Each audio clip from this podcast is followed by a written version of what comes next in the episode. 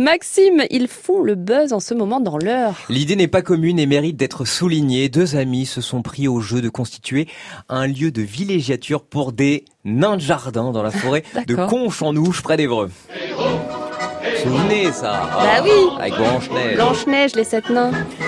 Alors ça est peut-être inspiré par euh, le Front de libération des nains de jardin constitué en 1996, dont la devise était de rendre la liberté aux figurines en les transportant depuis les jardins de leurs propriétaires vers des lieux où ils sont considérés comme libres.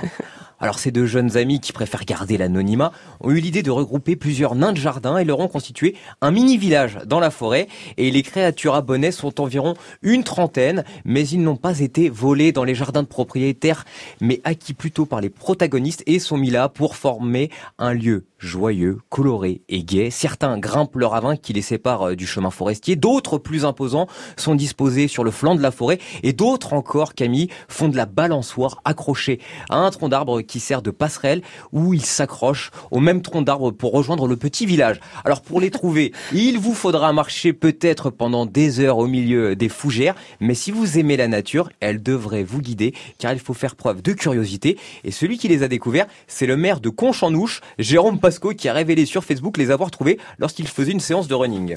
Mais euh, où les a-t-il trouvés? Exactement. Camille, je n'en sais rien, personne ne le sait. À ah vrai dire, mis à part les nains de jardin. Donc si vous êtes en vacances dans le coin, que vous avez envie de vous balader, un indice pour trouver le village, la forêt côté Pré-Bourbeux n'est pas le bon endroit pour les chercher. Par contre, si vous les trouvez, il est interdit de les enlever sous peine de malédiction. Et si vous souhaitez faire grandir le village ou le décorer, eh bien vous pouvez euh, déposer des présents au pied d'une petite pancarte rappelant les consignes à respecter.